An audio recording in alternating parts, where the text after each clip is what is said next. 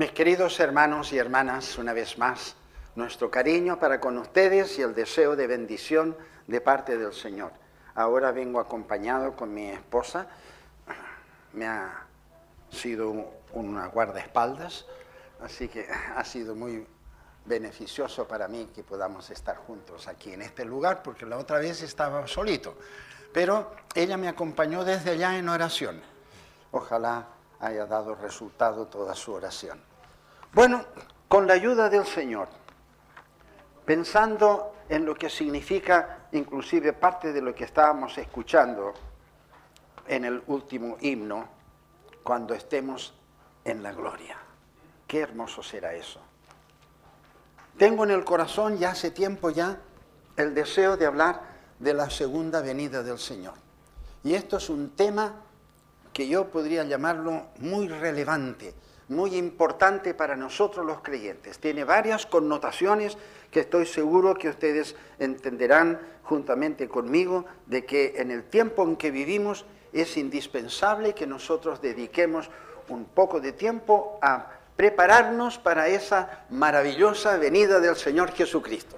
Son tantas las penurias que hay en nuestro tiempo, a nuestro alrededor, el mundo que nos rodea, todas las dificultades, inclusive a veces personales, eh, de salud y tantas otras que se van sumando, que es tan bueno pensar en lo que el Señor va a hacer en ese futuro cercano. Creo que vale la pena referirnos a Él.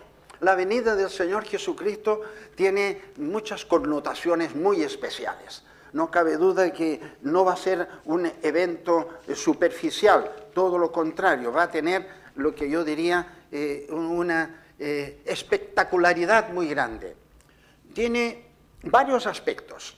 Voy a hacer breve, eh, una breve introducción. No me resultan siempre las breves, pero una introducción. Va a tener un aspecto físico, porque de acuerdo a lo que vamos a leer en la escritura, tiene un cambio en nuestro físico. Y vamos a detallar un poco hasta donde podemos saber. Tiene también un aspecto espiritual, porque el hecho de estar con Cristo supera todas las expectativas que nosotros pudiéramos imaginar. Algunos de nosotros de la tercera edad o de la cuarta edad deseamos que venga el Señor para que nos cambie el cuerpo y nos rejuvenezca y nos saque todas las cosas que tenemos. Pero eso no es lo más importante, sino que ver a Cristo. Esto tener cerca a Cristo, podernos postrarnos a sus pies como hizo aquella mujer recién resucitado el Señor y otras tantas cosas. Así que tiene ese aspecto espiritual que creo que sobrepasa eh, cualquier cosa mejor que pueda mejorar nuestro aspecto físico. Después va a ser espectacular, e inclusive eh, vamos a definirlo también en su primera venida el recogimiento o el rapto y en su segunda venida que es el la manifestación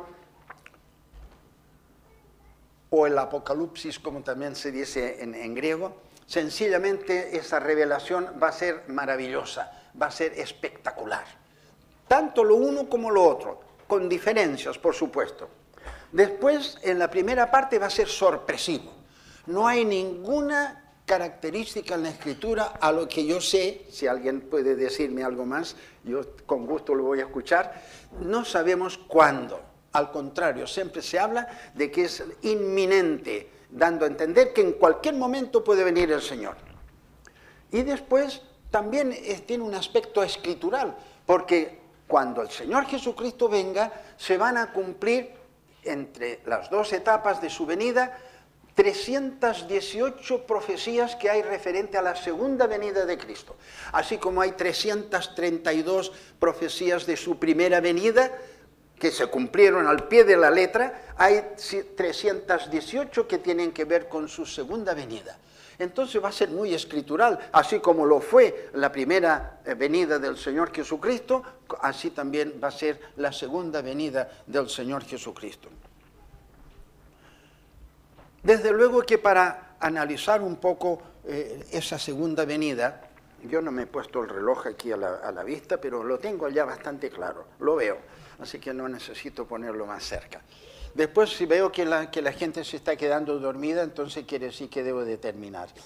Pero confío de que tendrán más preocupación no de lo que yo diga, sino de lo que leamos y de lo que ustedes les haga meditar.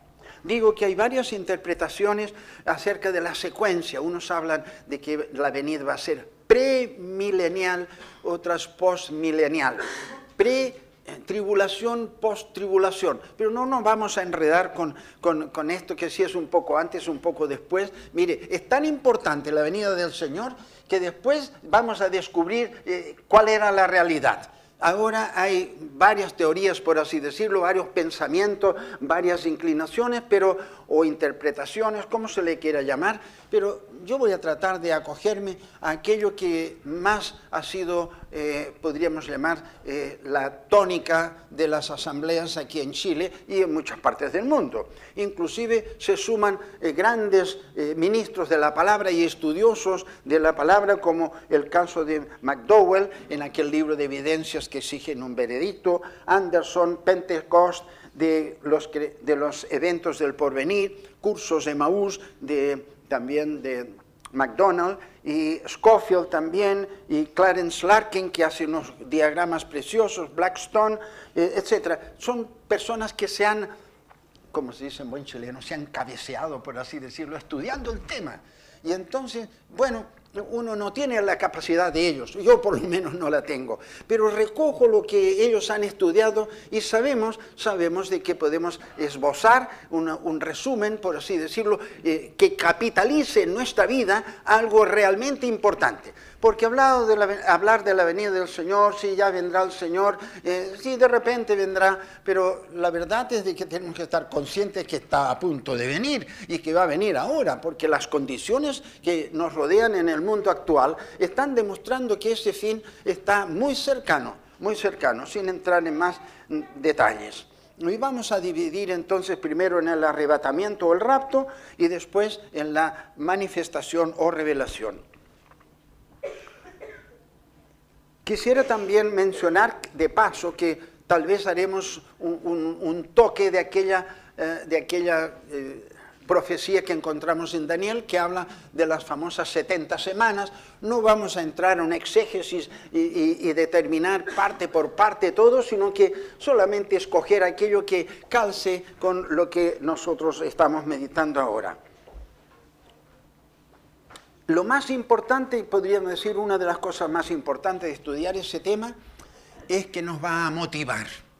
Es imposible estudiar ese tema y que quedemos así con los brazos cruzados, como se dice, sino que nos va a activar a cada uno de nosotros en distintos aspectos de nuestra vida. Y desearía de corazón que el Santo Espíritu de Dios tome a cada uno de ustedes, cada uno su alma y su espíritu, para que realmente se sienta la motivación de lo que significa la pronta venida del Señor. Que no sea un evento futuro, bien futuro, sino un evento que puede suceder a lo mejor antes que terminemos esta reunión.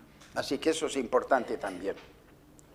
Bueno, vamos a empezar ya ahora después de esa larguísima introducción a leer la Biblia de esos pasajes tan queridos que tienen que ver. Yo creo que ustedes ya tienen la Biblia abierta ya en Primera Tesalonicenses 4, porque realmente cuando se habla de la segunda venida del Señor, uno se va a, ese, a estos pasajes que son conocidos.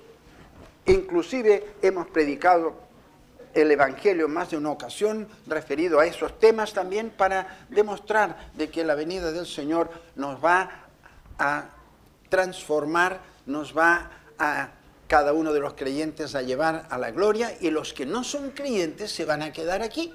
Yo no sé, nuestro hermano oraba de algunas personas que tal vez no tengan la seguridad de su salvación. Si es así, yo quiero dedicar algunas palabras a ellos también. Y por favor, los hermanos, ayúdenme en oración para que si hay alguno que no es creyente, con lo que vamos a meditar, eh, se, se sienta urgido para tomar una decisión que el Santo Espíritu de Dios toque su corazón a través de la palabra de Dios que vamos a leer. Capítulo 4 de Primera Tesalonicenses y el verso 13, que es algo tan fundamental cada vez que hablamos de ese tema. No se preocupe, mis queridos hermanos y hermanas, de que volvamos a leer un pasaje que a lo mejor ustedes se lo saben de memoria. Lo he leído 700 veces, pero todavía me gusta leerlo y meditarlo.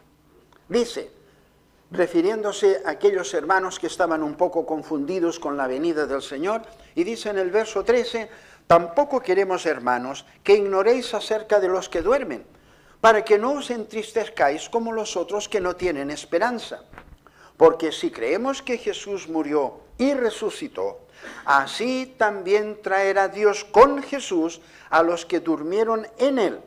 Por lo cual, os decimos esto en palabra del Señor que nosotros que vivimos, que habremos quedado hasta la venida del Señor, no precederemos a los que durmieron, porque el Señor mismo, con voz de mando, con voz de arcángel y con trompeta de Dios, descenderá del cielo, los muertos en Cristo resucitarán primero. Luego nosotros, los que vivimos, los que hayamos quedado, seremos arrebatados juntamente con ellos en las nubes para recibir al Señor en el aire y así estaremos siempre con el Señor. Por tanto, alentaos los unos a los otros con estas palabras. Y ahora pasemos al otro pasaje, querido, que yo siempre los leo los dos juntos, porque allá en Primera de Corintios capítulo 15 tiene una, una parte de ese capítulo, eh, bueno, sería leer todo el capítulo, pero como yo les dejo siempre tareas, se las dejo de tarea para ustedes, de que se lean todo el capítulo 15 de Primera de Corintios, porque se refiere a la resurrección. Pero la parte que interesa ahora es del verso 50 en adelante. Primera de Corintios capítulo 15 y verso 50. Dice así, he aquí, os digo un misterio, perdón, el 50 mejor, pero esto os digo, hermanos, que la carne y la sangre no pueden heredar el reino de Dios, ni la corrupción hereda la incorrupción. He aquí os digo un misterio, no todos dormiremos, pero todos seremos transformados. En un momento, en un abrir y cerrar de ojos, a la final trompeta, porque se tocará la trompeta, y los muertos serán resucitados incorruptibles y nosotros seremos transformados, porque es necesario que esto corruptible se vista de incorrupción y esto mortal se vista de inmortalidad. Y cuando esto corruptible se haya vestido de incorrupción y esto mortal se haya vestido de inmortalidad, entonces se cumplirá la palabra que está escrita, sorbida es la muerte en victoria. ¿Dónde está, oh muerte, tu aguijón? ¿Dónde, oh sepulcro, tu victoria?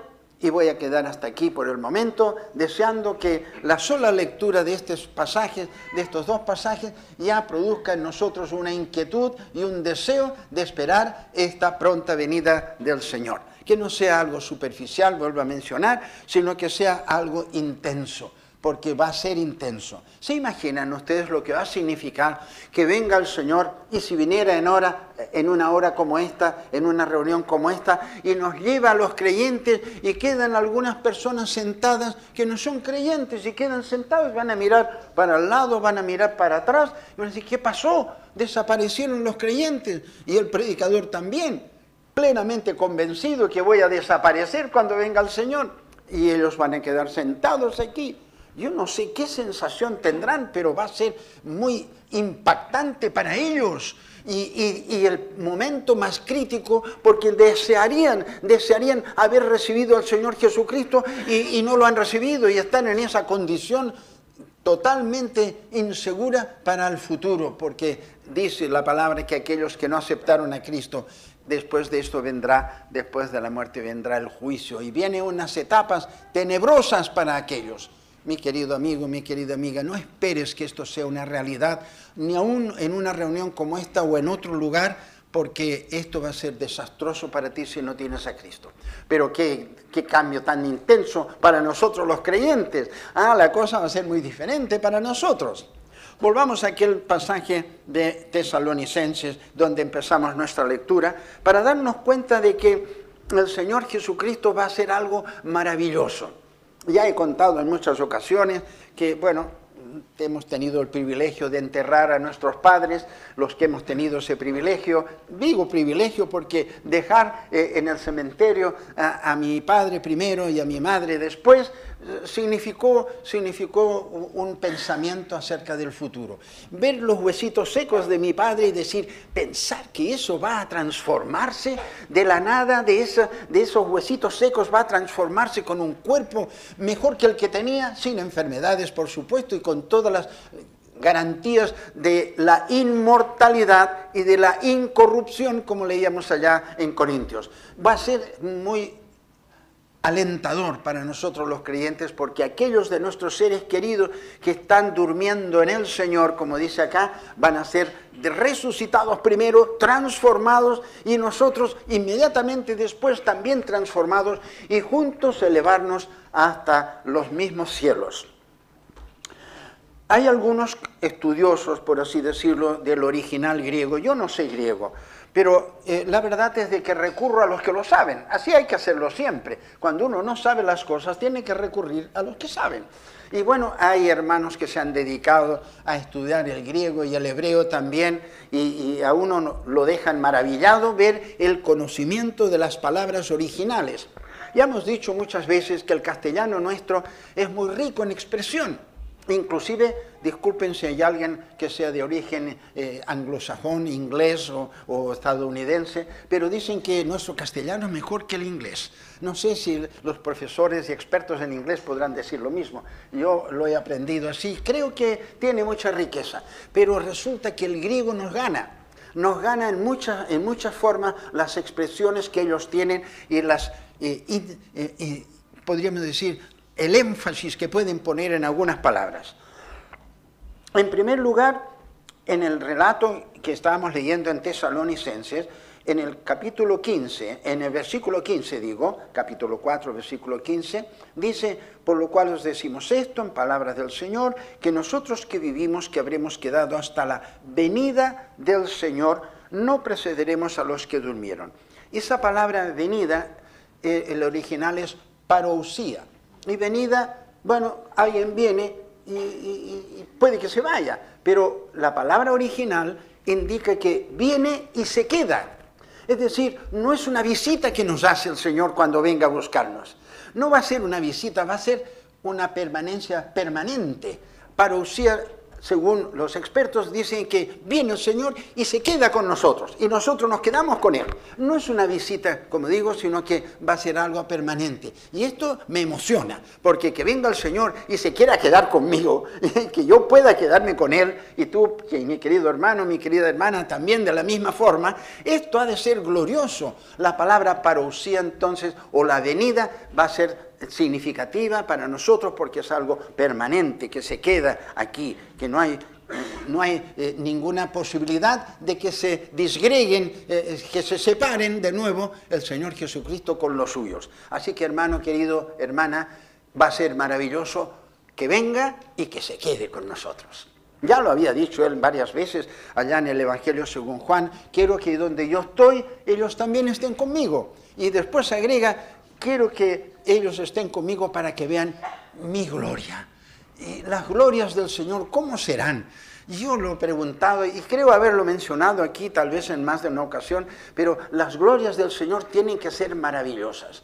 Cuando uno admira, ustedes saben que a mí me gusta la parte científica hasta donde puedo llegar mi capacidad de comprensión, cuando uno mira los cielos, la luna y las estrellas que tú formaste, digo, ¿qué es el hombre? Como allá el Salmo 8, ¿no es cierto? ¿Qué es el hombre para que tengas del memoria y, y el Hijo del Hombre para que lo visite? Mira las estrellas, miraba sin telescopio, sin nada, y miraba las estrellas y veía cuán maravillosa cosa era. La gloria del Señor Jesucristo porque Él creó dice que por Él y para Él fueron creadas todas las cosas. Sabemos que el Señor Jesucristo es el creador. Estas son parte de sus glorias. Y cuando uno analiza, la otra vez nos dedicamos a ver por, con telescopios, después con microscopios, el mundo invisible a simple vista. Y vemos una riqueza y vemos un desarrollo tan maravilloso, la parte eh, de, de cada uno de los elementos. Estaba hablando con mi hermano que me dice que es, eh, que es químico y él debe saber, igual que yo, que cada elemento tiene una cierta cantidad de electrones girando eh, sobre el, el núcleo, ay, don Jaime nos va a llenar de cosas. No, no se preocupe, no voy a decirles demasiadas cosas. Pero cada elemento es diferente uno de otro y uno no puede mirar a un elemento y contarle los electrones que tiene o, o los protones que tiene el núcleo para saber qué elemento es. No podemos hacer eso, pero forma parte de las glorias que el Señor ha creado el mundo invisible a, nuestras, a nuestros ojos. Qué maravilloso es pensar de que va a haber una, una revelación maravillosa de todos estos misterios, de esas glorias. Y el Señor quiere mostrarnos esas glorias. Quiere darnos, perdonen la expresión, un tour no sé, a lo mejor nos llevará a, mundos donde ni los satélites llegan, ni, ni el proyecto ALMA con toda su cantidad de antenas puedan llegar. Él nos va a mostrar sus glorias. Y estas son cosas físicas que yo trato de entender, pero ¿cómo serán las glorias espirituales que hay en el cielo? ¿Ustedes creen que nos vamos a quedar allá sentados y, solamente eh, pensando en, en Juan 3.16 y algo parecido? No, si va a haber mucha más actividad allá, el Señor quiere mostrarnos su gloria. Viene a quedarse con nosotros y a llevarnos a nosotros también. Y esto es maravilloso. Un poco más abajo, cuando dice que el Señor mismo, en el verso 16, con voz de mando, con voz de arcángel, con trompeta de Dios, y allá en Corintios decía también, porque se tocará la trompeta, es decir, habrá un toque de trompeta maravilloso, maravilloso que puede hacernos comprender de que los acontecimientos van a ser anunciados en esa forma, con ese toque de trompeta. Dice, con voz de mando, con voz de arcángel y con trompeta de Dios, descenderá del cielo y los muertos en Cristo resucitarán primero. Qué expectación en los cementerios en la redondez de la tierra, abriéndose las tumbas y no saliendo huesitos secos, como decía antes, sino que hombres y mujeres resucitados y transformados con cuerpos maravillosamente. Y uno se pregunta, ¿con qué cuerpo eh, vendrá? El capítulo 15 de Primera de Corintios hace esa pregunta y contesta parte de esa pregunta también en distintas formas. Pero eh, el cuerpo nuestro, como dice allá en Filipenses, será semejante al cuerpo de su gloria. Entonces yo digo, ¿cómo será mi cuerpo? Bueno, pensemos un poco cómo será el cuerpo de la gloria de Cristo cuando resucitó. Era un cuerpo que dice, yo no soy un espíritu, palpati y ved que no soy un espíritu, tengo un cuerpo, así que tiene un cuerpo. Pero cuando se elevó, se elevó venciendo la fuerza de gravedad. Hermanos, nosotros vamos a tener un cuerpo similar. Cuando venga el Señor Jesucristo, va a venir a buscarnos a nosotros, a transformarnos en el cementerio donde estén los creyentes y vamos a elevarnos sin la fuerza de la gravedad.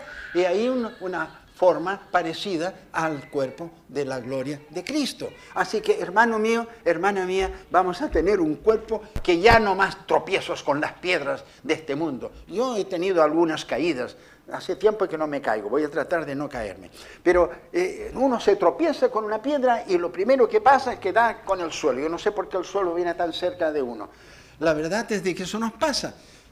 La fuerza, la gravedad, claro pero ya no va a suceder eso.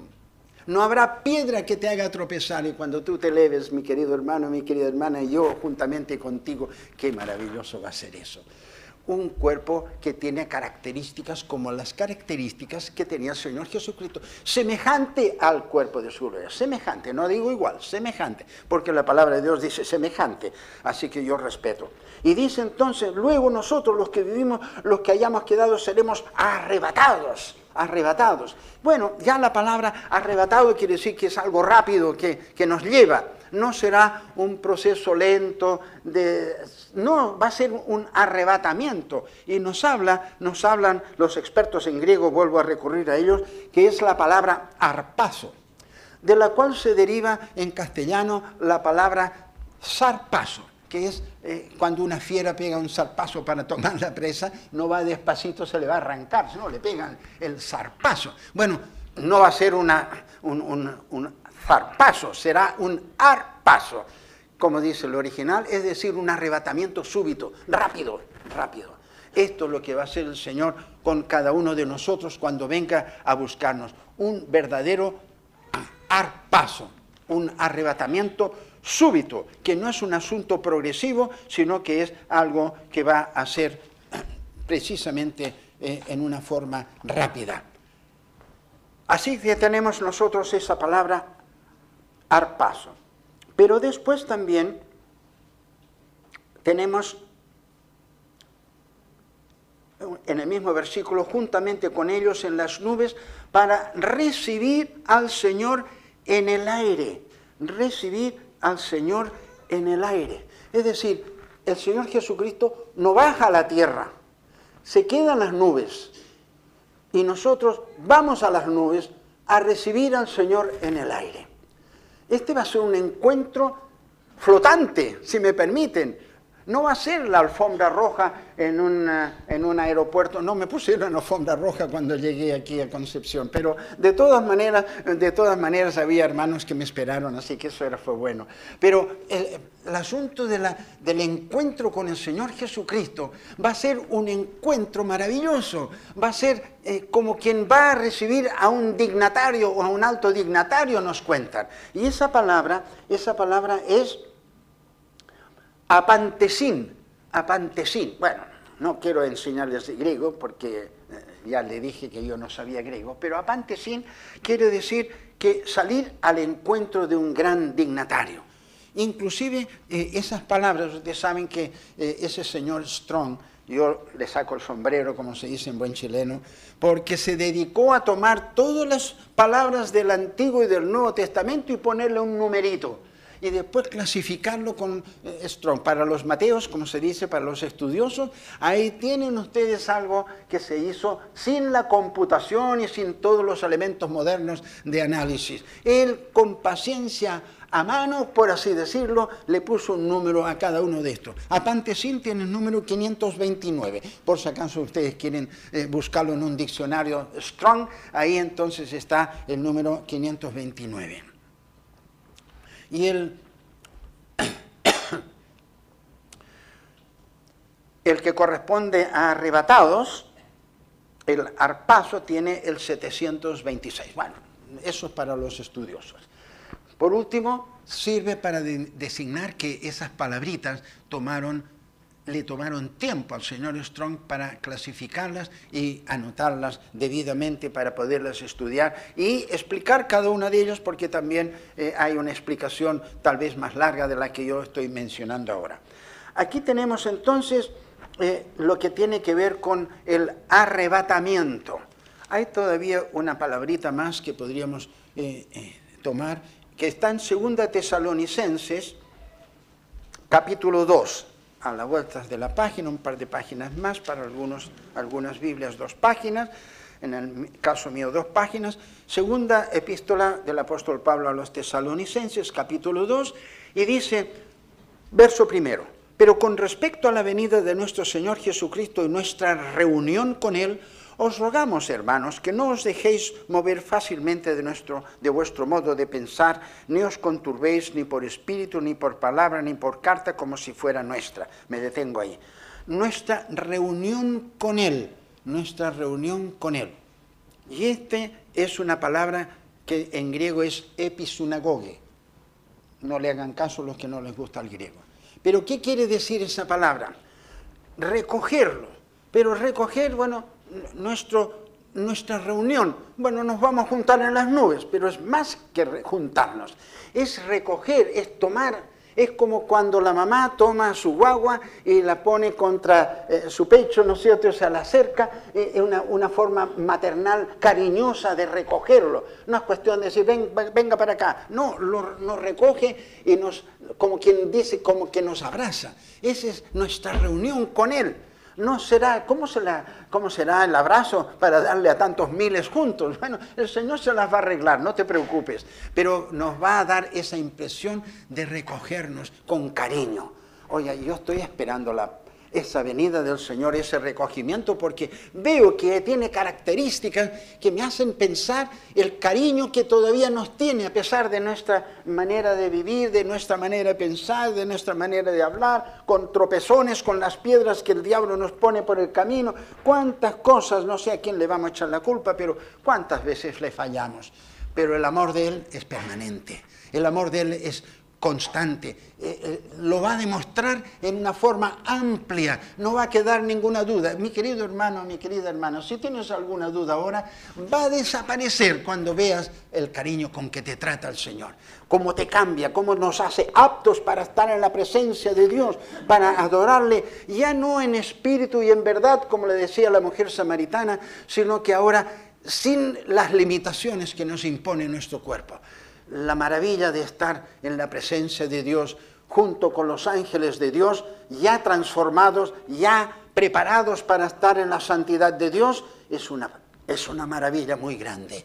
Que yo no me canso de darle las gracias al Señor por lo que Él va a hacer conmigo y va a hacer contigo, cada uno. Hermano, deleítate en eso hay sufrimientos y problemas y dificultades en este mundo, pero traspasa un poco, mirad las cosas de arriba y no las de abajo, dice el apóstol. Mirad las cosas, estamos mirando las cosas de arriba, nos estamos remontando hasta las nubes, estamos llegando a ese punto en que vamos a encontrarnos con el Señor Jesucristo con esas demostraciones, después de habernos transformado, que ya es una, gran demostración de poder y de gloria, nos va a llevar a a la presencia del Señor, pero primero en las nubes, en ese encuentro, en ese encuentro con el Señor.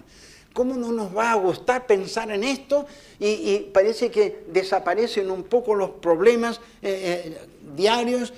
Fíjense que cuando uno viaja en avión, ya me pasó hace años atrás, uno ve las casitas tan chiquititas cuando va despegando, después ya puras nubes ya. y en ese momento en el avión uno se siente en la mano del Señor, porque eh, ¿qué va a hacer? ¿No es cierto? Uno no puede manejar el avión, no puede hacer nada, y ve las nubes abajo, bueno, será del Señor nomás, en las manos del Señor estamos. Bueno, pero aquí también, aunque estemos con nuestros pies en la tierra, estamos en las manos del Señor. Pero después subiremos a las nubes sin avión, sencillamente porque el Señor nos va a llevar arriba. Seguiremos estando en las manos del Señor. Y qué manos, qué manos. Nuestra reunión con Él, este episunagogue, esto que habla de tenernos cerca. En el 8, en el verso 8 del mismo capítulo 2 de Segunda Tesalonicenses, habla de aquel inicuo y dice en el verso 8, y entonces se manifestará aquel inicuo a quien el Señor matará con el espíritu de su boca y destruirá con el resplandor de su venida. Y aquí agrega dos palabras, una de ellas ya la, ya la conocíamos, la venida, pero aquí se traduce también como parousia, es decir, esa, ese encuentro y presencia permanente. Pero el resplandor ya no corresponde el resplandor con el resplandor de su venida. Y aquí está hablando de la segunda etapa. Es decir, primero está el arrebatamiento con lo que hemos visto, pero ahora ya habla de un resplandor de su venida. Es decir, cuando Él venga con la iglesia. Y eso es lo que vamos a meditar un poquitito más todavía pero ya, ya el tiempo va corriendo y voy a, esbozar solamente esa parte importante porque la palabra resplandor equivale a la palabra epifanía, es decir, algo deslumbrante, algo que iba a decir que encandila, pero podría ser algo equivalente, porque cuando uno mira el sol eh, no lo puede mirar así, queda encandilado y queda... Eh, bueno, el resplandor de su venida va a ser maravilloso, pero ¿para qué? Para matar al inicuo, no para nosotros, no para dejarnos enseguecidos, sino que ese resplandor será para matar el inicuo. Tiene el poder, el poder suficiente, lumínicamente hablando, para que se apague de una vez por todas eh, el inicuo del cual habla un poco más ese capítulo, no vamos a entrar en mucho detalle ahora, pero la manifestación que él haga va a tener un resplandor va a ser algo brillantísimo, va a ser algo, pero maravilloso para el inicuo, pero nosotros lo veremos tal vez sin encandilarnos, pero veremos qué maravillosa es la vuelta del Señor Jesucristo con la iglesia, porque eso lo repite en más de una, de una ocasión para que sepamos que viene con, con la iglesia. Inclusive, Han habido algunas personas, algunos hermanos, desafortunadamente, que dicen, no, cuando venga el Señor vendrá solito, a nosotros nos va a dejar en el cielo. ¿De dónde sacaron eso? La verdad es de que la Biblia nos habla perentoriamente que el Señor vendrá en su venida, ya no para arrebatarnos, sino para venir con la iglesia. Y algunos también de los estudiosos yo al final les voy a dar la bibliografía, porque creo que es honesto que cada uno que entregue un mensaje eh, cuente también eh, algunas ideas eh, o algunos conceptos que ha sacado de aquellos hombres estudiosos, como decía al comienzo, para que sepamos cómo nutrirnos. Yo quiero que ustedes conozcan la bibliografía que yo he consultado, para que ustedes también continúen con ese estudio. No se queden así con los brazos cruzados con lo que don Jaime diga. Es muy poca cosa lo que yo puedo decir. Ustedes mismos tienen que estudiarlo, ustedes mismos tienen que desarrollarlo. Fíjense que Cristo viene con la iglesia. Hay una teología de Schaffer que dice Cristo en su segunda venida acompañado por la iglesia. Tengo aquí hasta el número de la página.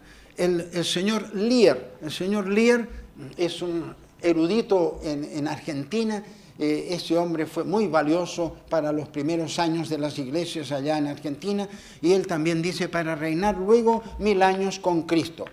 Habla. Después el señor Gavilain también dice Cristo y sus santos reinarán con él mil años. Después William MacDonald, que es el que hizo los cursos de Maús, también dice aquí viene con sus santos a la tierra.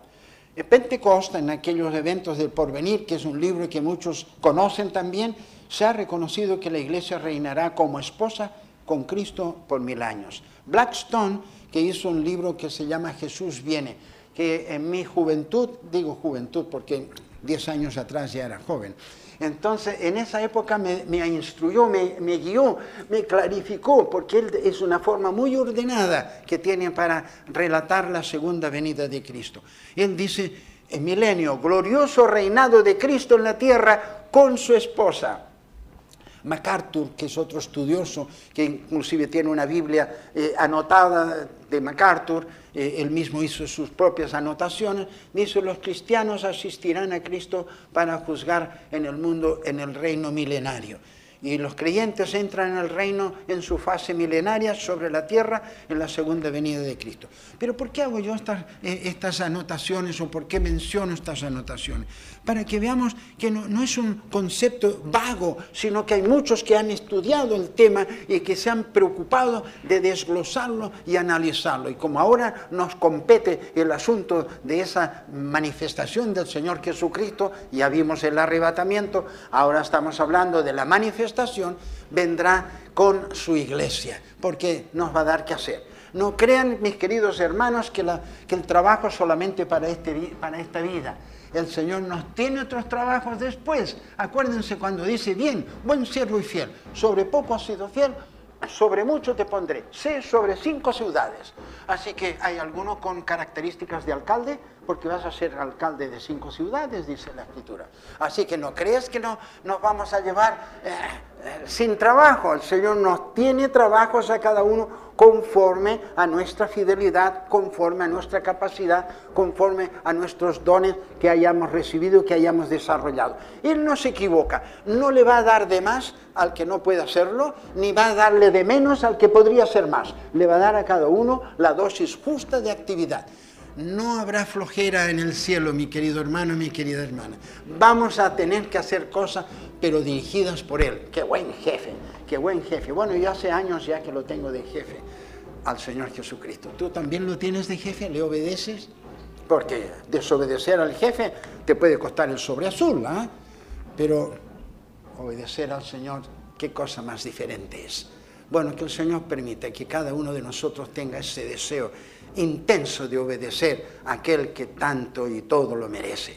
Estamos bosquejando un poco ahora la segunda venida, pero no hemos hablado de qué pasa entre la primera venida o la parte del rapto o arrebatamiento y la segunda venida, manifestación o también revelación. ¿Qué pasa entre medio aquí en la tierra? ¿Qué pasa entre medio de, en el cielo? Eso es lo que vamos a ver un poco más adelante, si Dios así lo permite. Pero por el momento les dejo con esa inquietud y con esas ganas de que el Señor venga luego.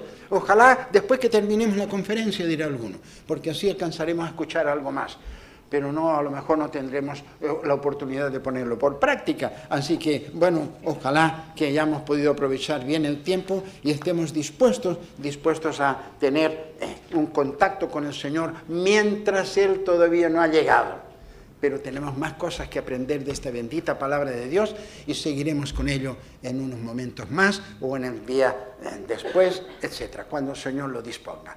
Que el Señor les bendiga ricamente, mis queridos hermanos. Y no se les vaya a olvidar lo que hemos leído. Olvídense de todo lo que yo dije, pero no se olviden de lo que yo he leído, por favor. Que el Señor les bendiga ricamente. Gracias.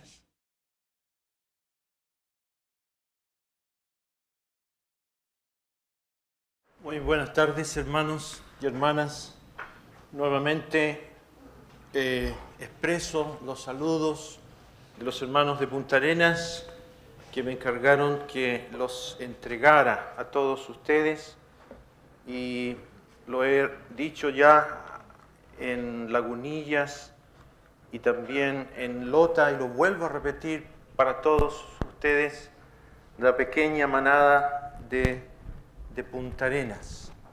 Ha sido muy hermoso trabajar para el Señor allá en Punta Arenas y hemos tenido que viajar también a Castro.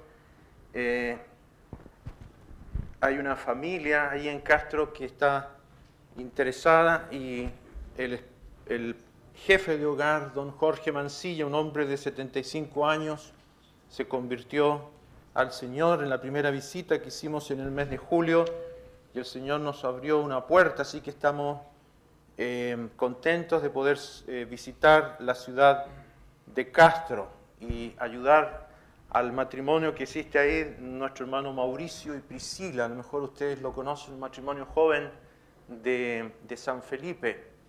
Ellos viven ahí, también eh, trabajan ahí en Castro y también está el, el hermano Alfonso Bello, que algunos de ustedes conocen y ha sido un, despertar para ellos el ver a esta familia tan interesada y se han hecho reuniones ya bastantes veces los domingos.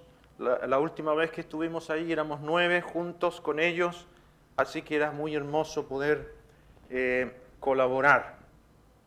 Y vamos a ver qué nos dice el Señor en el futuro, cómo les podemos seguir ayudando desde Punta Arenas. A menos que alguno de ustedes quiera ir a colaborar allá y trabajar para el Señor. Sería muy hermoso. Vamos a leer en Primera de Crónicas, en el capítulo número 4, la primer, el primer libro de Crónicas, en el capítulo número 4.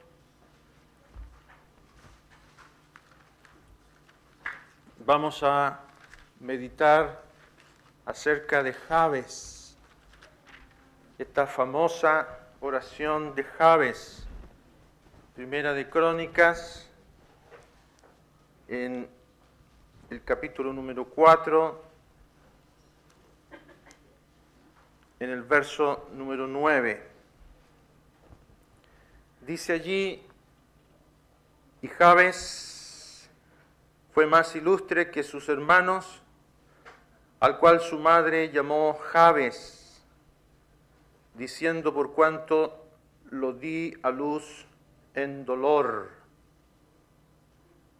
E invocó Javes al Dios de Israel, diciendo, oh, si me dieras bendición y ensancharas mi territorio, y si tu mano estuviera conmigo y me libraras del mal o de mal, para que no me dañe, y le otorgó Dios lo que pidió.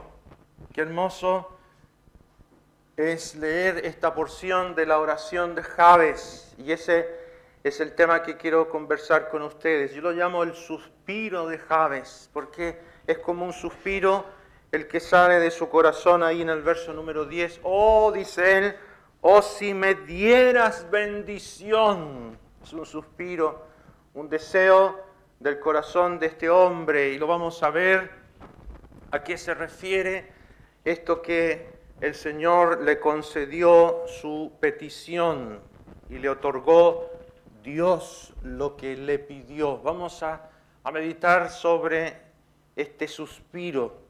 Es interesante, hermanos, ver la, la cronología que aparece aquí, esta genealogía que aparece en el libro de Crónicas eh, nombre tras nombre que comienza desde Adán, una serie casi tediosa de nombres, ¿no es cierto?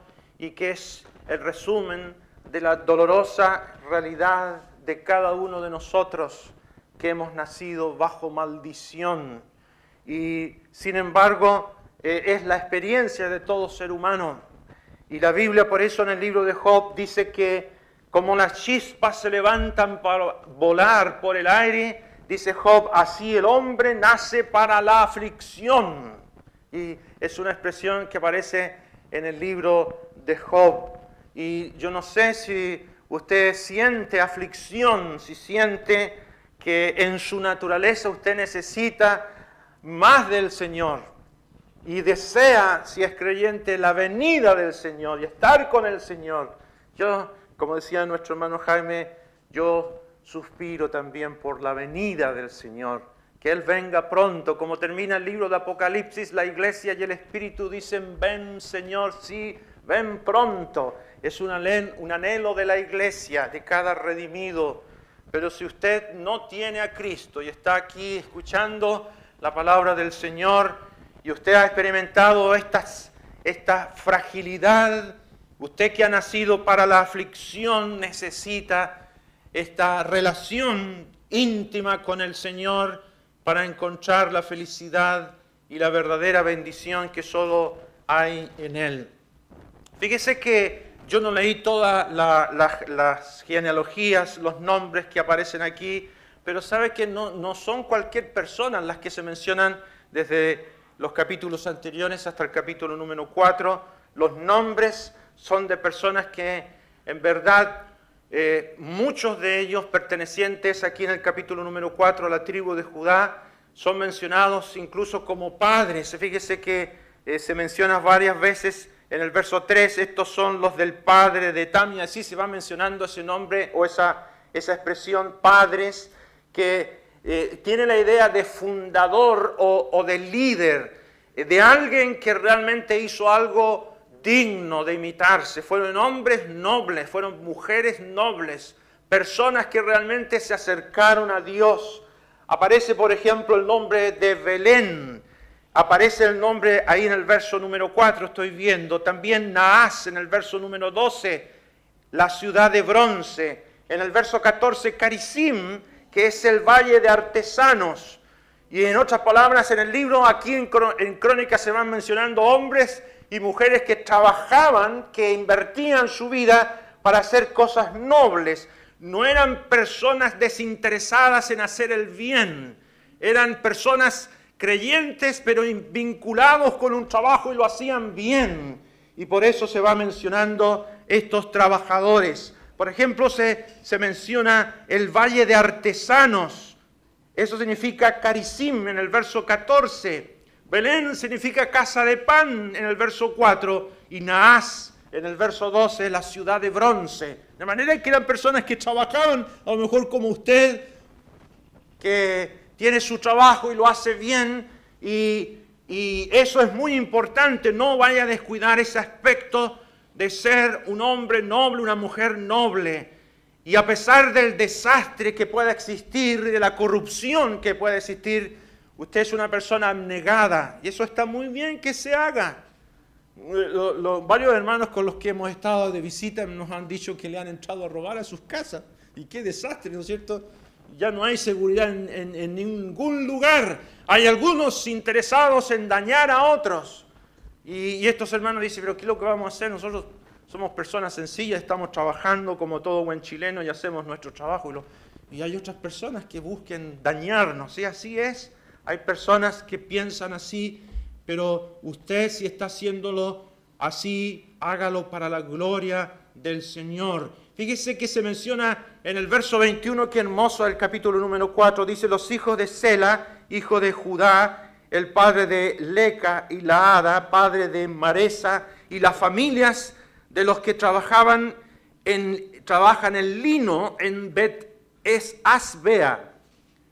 Y verso 22, y Joacim y los varones de Coseba, Joás y Saraf, los cuales dominaron en Moab y volvieron a Aleam, según registros antiguos. Estos eran alfareros y moraban en medio de plantíos y cercados moraban allá con el rey, ocupados en su servicio. Personas que trabajaban. Esta, esta es la, crónica que aparece aquí, y el listado de estos, de estos hombres. Son personas que hacían algo noble y que lo hacían un servicio, que lo hacían para la gloria del Señor. De manera que no es una, una, contabilidad de personas que solamente vienen de una descendencia sin sentido, sino de un pueblo que hace eh, lucir la gloria del Señor. Y saben, hermanos, se menciona también aquí, por ejemplo, en el verso 13 se menciona a Otoniel, en el verso número 13, y los hijos de Cenaz, Otoniel. ¿Y quién era Otoniel? El primer juez de Israel después de la muerte de Josué.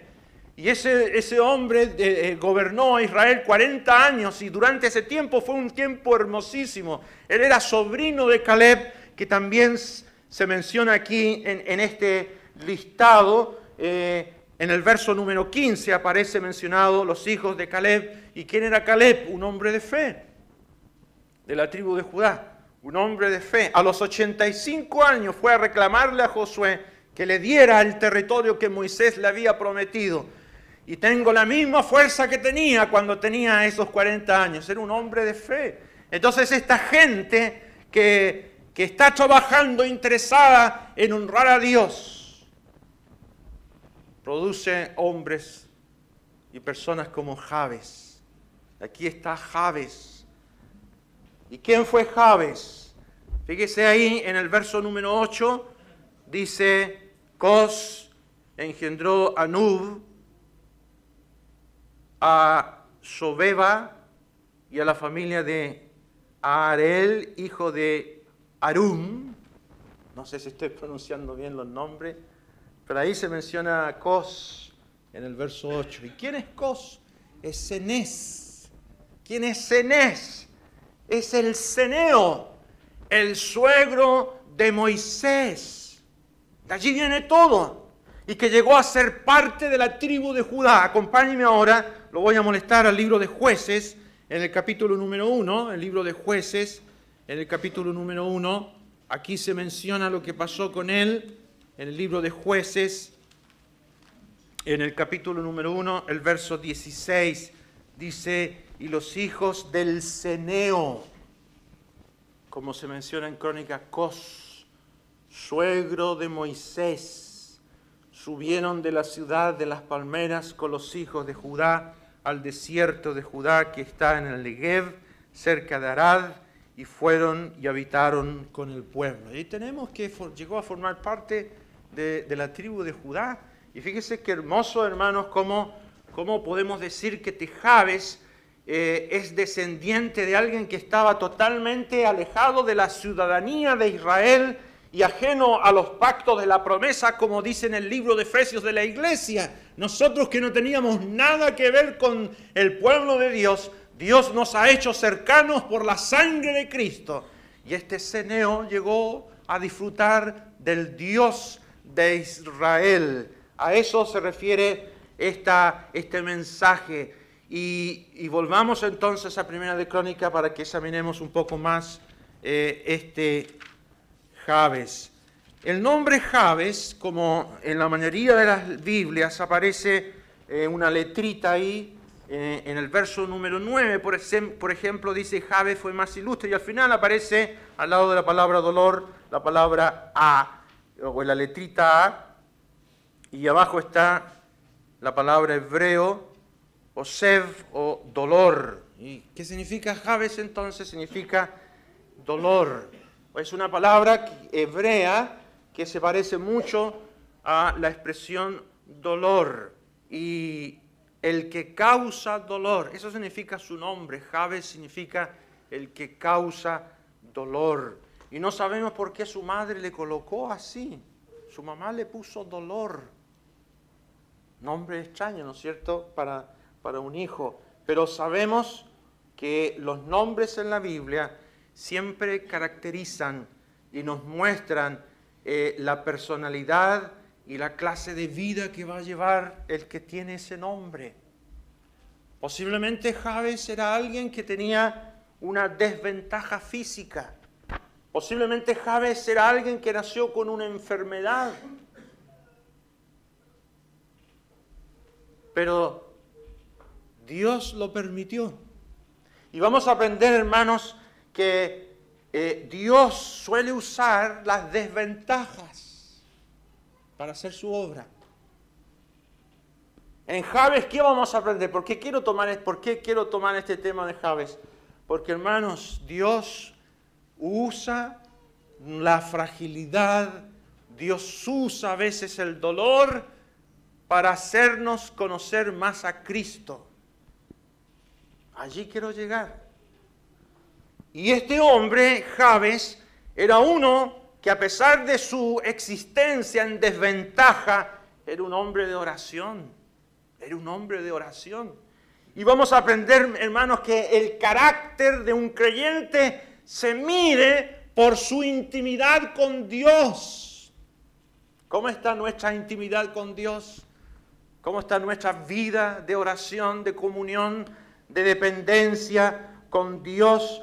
porque sabe el recurso para cualquier dificultad, del dolor, de cualquier cosa que pueda pasar, está en la oración y en la aceptación de los tratos de Dios sobre la vida de cada uno de nosotros.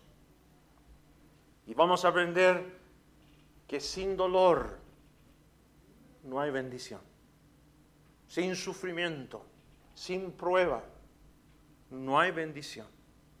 Vamos a aprender que ese evangelio de la prosperidad no es bíblico.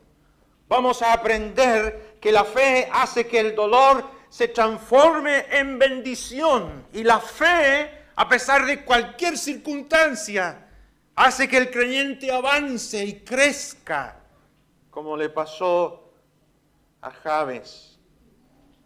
Fíjese que Raquel cuando da luz a su último hijo, lo llamó Benoni, Benoni, hijo de mi dolor, y murió. Y su esposo Jacob, por fe, lo llamó Benjamín, hijo de mi mano derecha.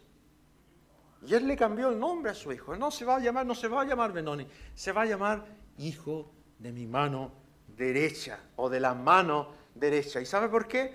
Le cambió el nombre Jacob, porque Jacob tuvo fe y dijo, Dios va a intervenir en esto. Mi esposa ha fallecido, las circunstancias son adversas, pero esto es producto de la mano de Dios, de la mano derecha de Dios. Y Jacob, sin saberlo, se, se dispuso al trato de Dios sobre su vida. Y por fe le colocó ese nombre a su hijo. Y nos hace pensar eso en nuestro amado Salvador, el varón de dolores, experimentado en quebrantos, aquel que pasó por la cruz para bendecirnos a nosotros, aquel que fue a la muerte y que permitió que sobre él cayeran todos nuestros pecados para poder bendecirnos. Y nos hace pensar y meditar en este glorioso Salvador, el cual por el gozo puesto delante de sí sufrió la cruz menospreciando el oprobio. Y el Señor soportó todo por amor a nosotros. Y dice Pedro, suelto los dolores de la muerte, el Señor resucitó. Detrás del dolor, detrás de cualquier experiencia, están las glorias celestiales, está lo que el Señor nos quiere hacer conocer. Y, y Javes nos va a enseñar esa verdad. Fíjese ahí Hermanos, en el capítulo número 9, perdón, el capítulo 4, versículo número 9, dice que fue más ilustre que sus hermanos. Ese calificativo lo colocó Dios. Él fue más ilustre más honorable que sus hermanos. Hay escritores judíos que dicen que este era un, Javes fue y llegó a ser un eminente doctor de la ley. Y tenía mucha fama que atrajo a escribas a su lado para venir a escucharle. Y era tan importante Javes que llegó a levantarse una ciudad con su nombre. Miren el capítulo 2, en el verso 55, capítulo 2, en el verso 55, me parece, sí, ahí dice, y las familias de los escribas que moraban en Javes fueron los tirateos. Ahí hay una ciudad con su nombre, ahí estaban los escribas. Y esa ciudad llegó a tener el nombre, dicen estos judíos antiguos, producto de este hombre de fe, un doctor de la ley, un hombre que sabía mucho de Dios. Y qué hermoso, hermanos, es encontrarse con hermanos que han sufrido, que han pasado por el dolor, que han pasado por la prueba y que se mantienen en la asamblea. ¿Cómo está usted en eso? Yo no sé si se le ha pasado por la cabeza ya irse de la iglesia, irse de la asamblea, porque hay tanto problema y, y los hermanos no me comprenden y me he encontrado con mucho de eso. ¿Y no has pensado, hermanos, que a veces las circunstancias, los problemas, precisamente son para que nos aferremos más al Señor, para que dependamos más de Él, para que no nos dediquemos a criticarnos unos a otros, sino a conocer más al Señor? Y Javes hizo eso. Javes, cuyo nombre es dolor, que tal vez tenía una desventaja física, una enfermedad, no lo sabemos. Eso no fue un problema para él. Descubrió que eso era una ventaja. La adversidad a veces se transforma en una ventaja para poder honrar y servir a Dios de mejor manera. Y esto fue lo que Dios le dijo, el Señor le dijo al apóstol Pablo. Bástate mi gracia porque mi poder se perfecciona en la debilidad. Y el apóstol Pablo nos dice en 2 de Corintios que tenía un aguijón en su carne, un mensajero de Satanás que lo abofeteaba. ¿Y para qué fue eso? Para que no se le subieran los humos a la cabeza. Aquí estoy yo, Pablo, y todas las revelaciones que tengo, yo sé más que todos los demás. Pero Dios lo mantenía por ese aguijón humilde y sumiso y dependiente. Y él tres veces oró al Señor, Señor, quítame esto. El Señor le dijo, bástate mi gracia. Porque mi poder se perfecciona en la debilidad. Y entonces dice Pablo, cuando soy débil, entonces soy fuerte. ¿Se fija, hermana? ¿Se fija, querido hermano? Eso es lo que pasa. Muchos de nosotros, y este caso de Javes es muy hermoso porque dice ahí, fíjese en el verso capítulo 4, eh, en el verso 10 invocó Javes al Dios de Israel. Es una expresión que nos hace eh, pensar en que Javes imitó a Jacob. Javes invocó al Dios de Israel. ¿Se acuerdan la oración de Jacob cuando luchó con el ángel, que no era otro más que el Señor? Y le dijo, bendíceme, bendíceme. No te dejaré si no me bendices. Vamos a leerlo, vamos a Génesis, dejemos marcado y vamos a capítulo 32, cuando Jacob está en Peniel luchando con el Señor.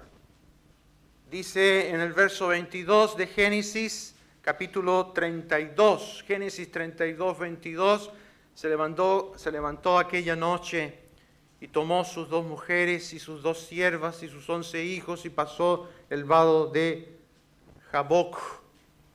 los tomó pues, se hizo pasar el arroyo a ellos, a todo lo que tenía, y se quedó Jacob solo y luchó con él un varón hasta que rayaba el alba. Y cuando el varón vio que no podía con él, tocó en el sitio del encaje de su muslo y se, se descoyuntó el muslo de Jacob mientras con él luchaba. Y dijo, déjame, porque raya el alba. Y Jacob le respondió, no te dejaré si no me bendices. Y el varón le dijo, ¿cuál es tu nombre? Y él respondió, Jacob. Y el varón le dijo, no se dirá más tu nombre Jacob, sino Israel, porque has luchado con Dios y con los hombres y has vencido. Entonces Jacob le preguntó y dijo, declárame ahora tu nombre. Y el varón respondió, ¿por qué me preguntas por mi nombre? Y lo bendijo allí. Y llamó Jacob el nombre de aquel lugar Peniel, porque dijo, vi a Dios cara a cara y fue librada mi alma. Y cuando había pasado Peniel, le salió el sol y cojeaba de su cadera. Mire, aquí está Jacob el engañador y su nombre ahora va a ser Israel, por quien Dios lucha, eso significa Israel. Y Dios el Señor le cambia su nombre. ¿Y con quién está luchando cuando se queda solo Jacob? Con el Señor. Aquí tenemos al Señor apareciendo en lo que conocemos como las cristofanías, ¿no es cierto? Ahí está Jacob, en esta comunión, orando y luchando con Dios. Y él pide ser bendecido. No te dejaré si no me bendices, dice el verso 26. Pero saben, hermanos, en esta lucha de la oración, de la comunión con Dios, Jacob si era un hombre engañador, si Jacob vivió todo el tiempo engañando a los demás y llevaba una vida, una vida eh, confundida en cuanto a su proceder, tuvo que aprender que tenía que ser otro individuo. Si usted y yo, hermanos, pensamos que la vida consiste en engañar a las personas, avanzar como el mundo lo hace, aplastando a otros, engañando a otros, eso, no va a funcionar nunca. Y si tú quieres que Dios te bendiga, el Señor te va a herir. Y el Señor va a permitir algo en ti y en mí para que estemos cerca de Él, para que experimentemos el dolor, nos sometamos a Él. Y aquí, en el verso 25, dice que el varón vio que no podía con Él, tocó el sitio de su encaje de su muslo y se descoyuntó el muslo de Jacob mientras con él, con él luchaba. ¿Sabe que la vida de Jacob de aquí en adelante es otra totalmente distinta? Se reconcilia con su hermano, tiene una comunión íntima con Dios, cambia toda su familia, les dice más adelante el capítulo 35, familia, traigan acá todos sus ídolos. Y Raquel, que era idólatra y traía muchos ídolos, sacó sus pendientes y todas las cosas, dijo, aquí están todos los ídolos. Traigan todo eso porque lo vamos a esconder debajo de esta encina y vamos a ser una familia consagrada a Dios. Y cambia la vida de Jacob. Es otro hombre, pero Dios lo hiere. Y saben, hermano, hay muchas cosas que nosotros deben ser cambiadas. Y, y esta es la lección también de Javes. Javes invocó a ese Dios de Jacob, al Dios de Israel.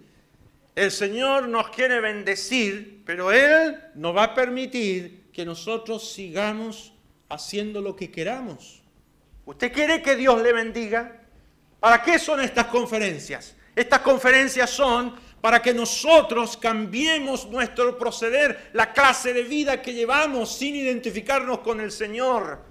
A lo mejor usted está viniendo de vez en cuando a la iglesia porque tiene un compromiso pecaminoso con el mundo, una amistad que no corresponde algún negocio fraudulento, alguna cosa que usted sabe que no corresponde.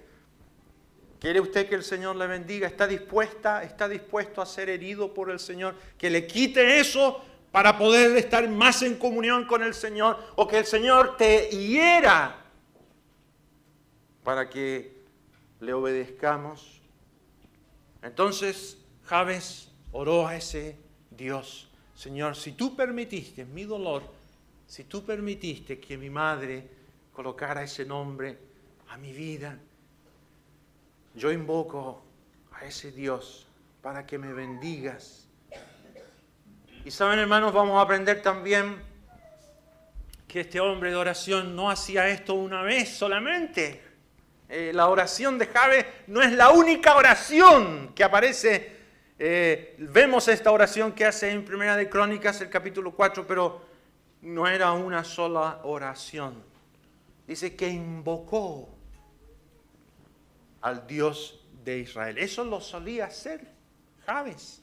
Él solía invocar. La palabra invocar no solamente es una oración simple, es asirse de alguien y no soltarlo más, como lo hizo Jacob. ¿Cómo lo hizo Jacob? Se agarró del Señor y dijo, no te voy a dejar si no me bendices. Y Jabes hacía lo mismo con el Señor. Se agarraba del Señor y decía, Señor, bendíceme. Yo quiero estar cerca de ti, quiero comprobar tu poder. ¿Quién eres tú? Y yo quiero que me hagas conocer la razón por la cual me salvaste. Y eso es lo que hacía el apóstol Pablo. Corro, dice, contar de asir aquello por lo cual fui tomado por Cristo. Y prosigo a la meta y corro la carrera. Y si vemos a un Javes en el Nuevo Testamento, ese es Pablo. Herido también, experimentando el dolor, pero siguiendo hacia adelante, prosigo a la meta. Y una cosa hago, como leíamos en Filipenses, ahí en Lota, olvidando lo que queda atrás y extendiéndome adelante hacia el premio, hacia el supremo llamamiento. ¿Y qué es lo que es eso del premio? No es el cielo, porque todos los que hemos creído en Cristo, ese es un asunto ya resuelto. Asir a Cristo es descubrir lo que Cristo quiere que hagamos aquí en medio de todas las circunstancias y los problemas que podamos hacer. Eso es lo que quiere el Señor que hagamos, queridos hermanos. Y la oración es el recurso. La oración es el recurso para descubrir ese secreto. La vida de oración nuestra, hermanos, es muy importante. El libro de los Salmos dice, claman los justos y Jehová oye y los libra de todas sus angustias. Es una característica del creyente que quiere ser bendecido la oración. El libro de Job dice, orarás a Él y Él te oirá. El Señor quiere que oremos. El Señor está esperando nuestra vida de oración. Jehová está lejos de los impíos, pero Él oye la oración de los justos. Supe que los hermanos aquí en Lagunilla, antes de las conferencias, se juntaron mucho a orar. Qué bueno cuando hay esa resolución de orar, orar, para ver qué es lo que está pasando en la asamblea, qué está pasando en las vidas de nosotros. Entonces me invocaréis, dice Jeremías, y oraréis a mí y yo oiré. Eso es lo que el Señor quiere. Y por eso el Señor le dice a los discípulos, todo lo que pidieres en oración, creyéndolo, lo recibiréis. La oración, hermanos, es, es el recurso de Javes. Y Santiago dice, la oración eficaz del justo puede mucho. La oración eficaz del justo puede mucho. Y cualquier cosa que pidiéramos, dice Juan, la recibiremos de Él porque guardamos sus mandamientos y hacemos las cosas que son agradables delante de Él. ¿Cómo está nuestra vida de oración, hermanos? Queridas hermanas que están aquí. Ahora fíjese aquí en el Primera de Crónicas, capítulo 4, vamos a volver allí, vamos a ver las cuatro cosas de la oración de Javes.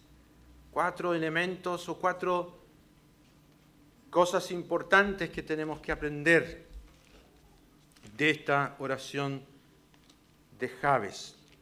Él dice ahí, en Primera de Crónicas 4, en el verso número 10, eh,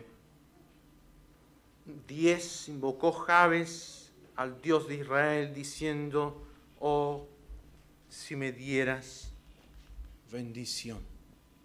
El primer aspecto de la oración de Javes es el que él dice, oh Señor, si me dieras bendición. Y sabe hermano que si entendemos qué es lo que significa ser bendición, recibir alguna bendición, seremos los creyentes más dichosos. Si aprendemos que aún estando en la cárcel como el apóstol Pablo, que decía, todo lo puedo en Cristo que me fortalece, que lo que era bendición para Pablo, bueno, él estaba en una mazmorra ahí, en un calabozo lleno de ratones, ¿no es cierto? Le traían lo, que sobraba de la comida de los romanos. Pero él decía, en medio de esas circunstancias, todo lo puedo en Cristo que me fortalece. Y sabe que para algunos bendición es sinónimo de no tener problemas. No sé si para ustedes bendición es no tener problemas. Oh, qué bueno que no hay problemas. Eso no existe. Para otros, bendición es sinónimo de tenerlo todo y abundantemente. Pero eso hace que el corazón se olvide de Dios. Porque lo que, los que lo tienen todo ya no necesitan a Dios. Yo no sé qué es para usted bendición. Usted es de esa clase de creyentes que cree que teniéndolo todo va a ser más feliz para otros bendiciones, sinónimo de buena salud. Pero eso no está garantizado para nadie. ¿No es cierto? Y mis hermanos que tienen más experiencia que yo, que han sufrido tanto, son más hermosos ahora tras la prueba, ¿no es cierto? Y creyentes, todo creyente que lo ha pasado mal, que en medio de los dolores y dificultades, conoce más al Señor. Qué hermosura. No, bendición no es buena salud, bendición no es tenerlo todo. Y fíjese que existen muchos libros relativos a la oración de, Javes. Son muy interesantes algunos leerlos. Estaba recordando el de Wilkinson Bruce. Es bueno el libro, pero él dice algo que no me gusta. Él dice, él dice lo, cito textualmente, él pregunta, ¿es correcto que le pida a Dios que aumente mis negocios? Escribe mi respuesta es naturalmente que sí. Si usted lo hace en los caminos de Dios, no solo es correcto pedir más, sino que Dios está esperando que lo haga. Pero sabe, hermano, yo, yo no veo esto en la palabra de Dios. Aparentemente parece un argumento lógico porque él menciona los caminos de Dios, hacerlo en los caminos de Dios. Sin embargo, esa mezcla no aparece en la palabra de Dios. Porque el Señor dijo, ninguno puede servir a dos señores porque o aborrece a uno y amarás al otro, o estimará al uno y menospreciará al otro. No podéis servir a Dios y a las riquezas. Y vamos a aprender más adelante que el apóstol Pablo para solucionar ese problema habla del contentamiento. Gran ganancia es la piedad acompañada de contentamiento. ¿Y qué significa el contentamiento? Fíjese que la, la palabra contentamiento es una palabra muy hermosa que significa estar satisfecho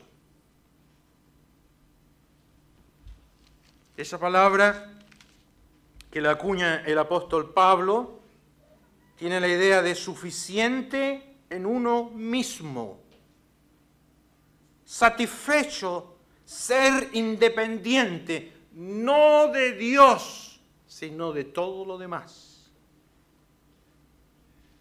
Y por eso el apóstol escribe, gran ganancia es la piedad acompañada de contentamiento porque nada hemos traído a este mundo y sin duda nada podremos sacar. Así que teniendo sustento y abrigo, estemos contentos. ¿Usted está contento con lo que tiene? Me acuerdo de don Ricardo Jana cuando yo era joven, recién convertido, estábamos en una conferencia ahí, y yo estaba sentado delante y me dijo, usted está contento. Y yo en ese tiempo era un joven que estaba aspirando a ser el mejor de los ingenieros de Codelco. Yo quería tener más, quería tener más, quería tener más. Estaba totalmente equivocado. El contentamiento, hermanos, no significa que usted tenga que dejar de hacer lo que tiene que hacer. Si tiene que estudiar, estúdielo y sea el mejor. Si tiene que trabajar, hágalo y sea el mejor. Como los de Primera de Crónica. Eran gente abnegada. Llegaron a tener ciudades, trabajaban, pero nunca desplazaron a Dios. Nunca dejaron de pensar en el regreso del Mesías. ¿Y cómo tenemos que hacerlo nosotros mientras estamos aquí? Todo lo que tenemos que hacer, nuestra mente en el cielo y los pies bien puestos en la tierra. Y si vamos a trabajar va a ser para el sustento de nuestra familia. Y si vamos a tener negocios, lo vamos a hacer, pero nunca para desplazar al Señor. Y que la economía suya no sea esa que usted ya no tiene tiempo para Dios. No, eso no tenemos que hacerlo nunca nosotros en honor al tiempo y me gusta mucho a mí compartir el ministerio, voy a dejar hasta aquí mi parte.